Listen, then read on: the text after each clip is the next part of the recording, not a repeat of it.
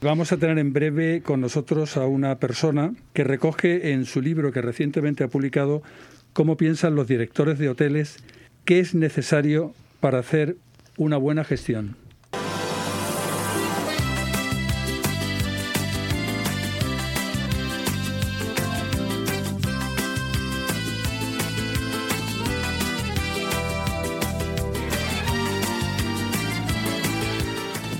Pilar Martínez, bienvenida a nuestro programa. ¿Qué tal estás? Hola, Félix. Eh, gracias a vosotros. Todo muy bien. Pues, ¿nos escuchas bien? Perfectamente. Fantástico. Pues eh, Pilar se define como directora de hotel por vocación y tras haberle dedicado un periodo de tiempo a la dirección internacional, se decidió a lanzar un proyecto de investigación turística.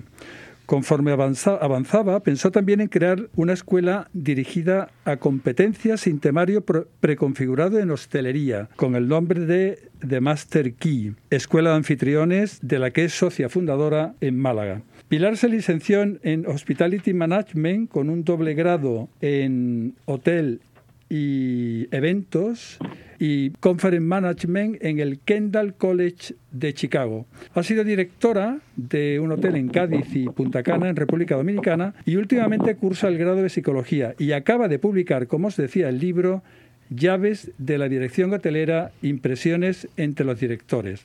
Pues mira, mi primera pregunta, Pilar, es cómo llegas a esta experiencia y cómo apuestas por un enfoque dirigido a las competencias en el puesto de trabajo. Pues Félix, la verdad es que cuando pensamos en competencias normalmente no pensamos en un significado eh, muy abstracto, pero verdaderamente se trata de esas habilidades capaces de demostrar y a lo largo de muchos años me he encontrado que somos, somos directores, todos por vocación, todos con una gran pasión, y si no, no somos buenos directores. Entonces veía la necesidad de encontrar una fórmula para apoyar al equipo a que pudiera seguir promocionando. No, no duden en, en encontrar una metodología basada en la práctica, más que en contenidos que podían ellos leer en casa por lo cual me puse a estudiar cómo funcionaban las competencias, cómo podían implementarse y a raíz de ahí pues empecé el doctorado y sobre eso empecé a construir la metodología, la cual se basa tanto la escuela como el libro, como la tesis. Fíjate, el enfoque, el enfoque a orientarse por competencia, eh, igual me corriges, ¿no? Yo, yo creo que, en mi opinión, se empieza a emplear ya cada vez más en Estados Unidos hasta tal punto que hay quien dice que la selección futura se va a basar más en, temas competenciales de la persona y menos en conocimientos. ¿Qué opinas en este sentido?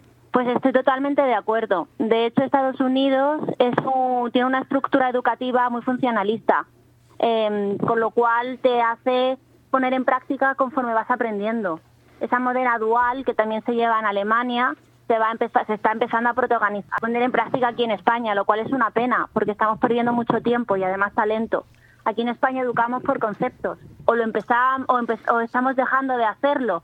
Pero lo cierto es que al empezar a educar por competencias, empezamos a definir qué necesitamos a día de hoy para implementarlo hoy, porque los conceptos siempre se pueden estudiar en cualquier libro, en cualquier forma de Internet, todo lo que es accesibilidad de información.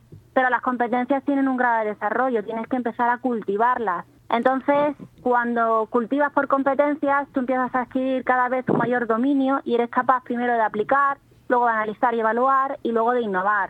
Te da un nivel, un grado de desarrollo que poco a poco te va habilitando para ir creciendo. Y es por lo cual en un futuro a mí me va a servir una persona capaz de poder desarrollar una competencia hoy en una cosa, pero es que también es capaz de desarrollármela en otra, cosa que las universidades a día de hoy no tienen en cuenta. Dime una cosa, tu, tu libro surge en plena pandemia. Así es. Y parte de tus investigaciones en tu proceso de, de, la tesis doctoral. Participan un total de 56 directores de hoteles que aportaron sus reflexiones. 18 de ellas se recogen en esta primera edición. Me hace pensar que tienes previsto lanzar una segunda, ¿no? El segundo libro sale entre noviembre y diciembre. Este primer tomo recoge la visión del director sobre su propio puesto, cómo es a día de hoy, cómo lo vemos en un futuro, cómo qué pensamos que cómo piensan ellos que deberían ser educados los futuros líderes, cuál por qué invertir en un buen director. El segundo tomo está más enfocado a esa visión 360 grados de cómo el resto de departamentos ven al director porque además es una visión que afecta no solamente la visión que uno mismo tiene de sí mismo, sino esa complementariedad que tiene el resto sobre la figura de dirección. Oye, adelántanos ese gap, esa, separación que hay entre lo que yo soy y lo que, lo que yo percibo de mí y cómo me perciben a mí. Esa separación, ese gap es muy importante. ¿Has detectado una, una separación grande entre una observación y la otra? Sí, es un potencial, es una zona próxima de desarrollo que se estudia también en psicología. Cuando tú estás próximo a desarrollar un potencial, todavía no lo tienes, pero sí puedes cultivarlo. Tienes ese, esa, esa parte, esa chispa que dice, puedes hacer mucho más que de lo que estás haciendo. Pero sí que es verdad que si no te analizas y no sabes dónde estás, puedes empezar a correr sin ninguna dirección. Cuando te analizas por competencias, te puedes ubicar exactamente en un plano cartesiano donde tú quieras, en un mapa, y dices, ah, estoy aquí y tengo que llegar aquí. ¿Dónde es a dónde quieres llegar? Pues al puesto que quieras pero por lo menos puedes trazar una ruta objetiva. ¿Por qué? Porque mm, estamos analizando cuáles son las competencias más destacadas para cada uno de los puestos con esta tesis doctoral, con lo cual nos permite acceder a una formación mucho más selecta, específica y fiable para que la gente pueda reciclarse por habilidades cuando lo vaya necesitando. Es que cuando las tendencias ocurren ya es tarde para formarse. Y eso es lo que no estamos entendiendo. Dime una Yo no puedo empezar... no, no, perdona, perdona, adelante, adelante te decía que yo no puedo formarme ahora mismo que están empezando los clientes a demandarme por una habilidad que no, que no tengo, porque ya voy tarde. Hay una cosa que, que es muy intuitiva, que es entornos diferentes se requieren, requieren competencias distintas, ¿no? Sí. En la, en la observación de estas 56 opiniones, ¿tú has visto que esto ocurre de una forma inercial? Es decir, los directores de hoteles tienen competencia adaptado a su hotel o hay también hay una cierta discrepancia entre, entre la realidad práctica? Entre los estudios y la realidad práctica hay una diferencia abismal y entre la práctica de un hotel a otro también. Sí que es verdad que una persona que tenga un despliegue de habilidades con bastante soltura va a saber readaptarse a distintos entornos. A día de hoy, preguntarme, por ejemplo, sobre un futuro es algo incierto, porque cambia de una manera muy dinámica. Lo hemos visto, está el COVID, luego una guerra con Ucrania y, Rusia, etcétera. Entonces, pero yo tengo que saber, tengo que ser capaz de adaptarme a cada circunstancia que venga. Y ese es el nivel competencial que se va a ir demandando. Que varíe de un hotel de tres estrellas a uno de cinco, por supuesto lo vamos a tener. Entonces ese despliegue es ese manejo que se va a ir demandando en el futuro. Fíjate, con relación ya a la dirección de hoteles, sí. eh, resáltame las competencias esenciales. Es decir, imaginémonos que estamos en un proceso de selección de una gama media, para no entendernos, o sea, no nos vamos a meter en, clasificación de calidad, si cinco estrellas, cuatro, tres, ni el grado de maduración del hotel, si está recién creado, si ya está, ya está maduro resáltame las tres, cuatro o cinco competencias esenciales que, son inexorables, necesarias, fundamentales. Pues mm, de hecho es un pequeño spoiler a mi tesis doctoral, pero eh, yo creo que en mi opinión, y a día de hoy tal y como estoy viendo el ambiente y según las opiniones de distintos directores, creo que la aceptación y gestión al fallo es algo muy necesario, porque muchas veces escondemos escondemos lo que lo que ocurre en nuestro entorno cuando es normal que ocurra. Todos nos equivocamos. En vez de decir no no nosotros no nos equivocamos perdona nos equivocamos todos porque somos humanos. Esa es una de las competencias que si enseñamos y aprendemos hemos dado un paso muy grande porque podemos avanzar mucho más rápido. No se trata de esconder decir que me he equivocado venga un paso adelante vamos a seguir otra es eh, la capacidad de aprender a aprender, porque me va a permitir tener ese despliegue competencial mucho más rápido.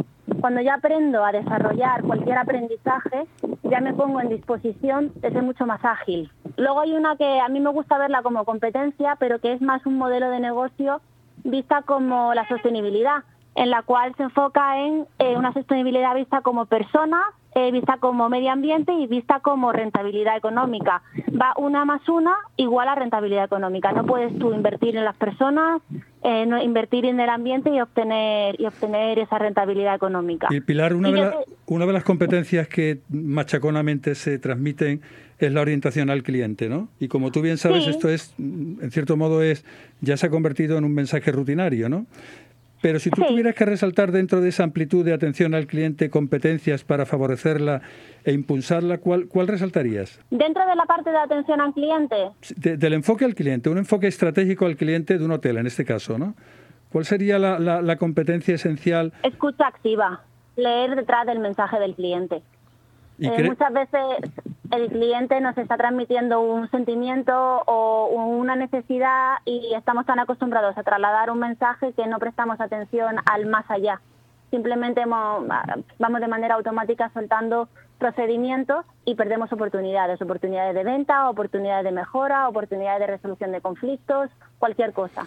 Entonces, para mí esa sería la primera. La escucha activa, lo conoces tú mucho mejor que yo, es un, una actitud muy demandada, ¿no? de hecho, perdemos mucho talento por no escuchar. Efectivamente, y en tema de gestión de equipo es, es indiscutiblemente tiene un peso y una relevancia extrema, ¿no? Eh, eh, ya, que, ya que tú manejas también la psicología, ¿hay culturas que se enfocan más o que acogen más con más facilidad esto de la escucha activa? Pues es una muy buena pregunta. Oye, me lo voy a tener que mirar para asegurarme. Eh, a vos de pronto sí te puedo decir que cualquier cultura más colectivista creo que puede ser mm, mucho más pausada porque piensa en, en todo lo que es el grupo más que la individualista. Nosotros somos en España más individualistas. Em, no trabajamos tanto para la sociedad. Entonces creo que una, una cultura más colectivista sí va a prestar mucha, mucha escucha activa. ¿Tú supongo Cualquiera, una asiática, por ejemplo. Se me ocurre, y tú, el salto de Cádiz a Punta Cana tuvo que ser tremendo, ¿no?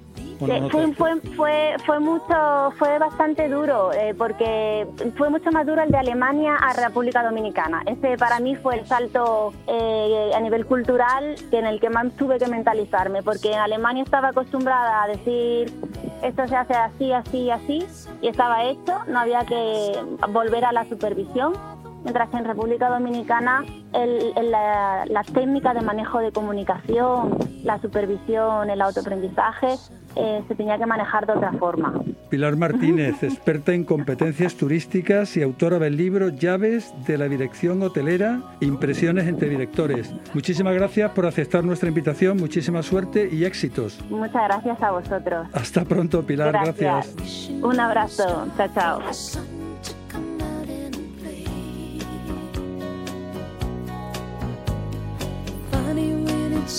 You really don't remember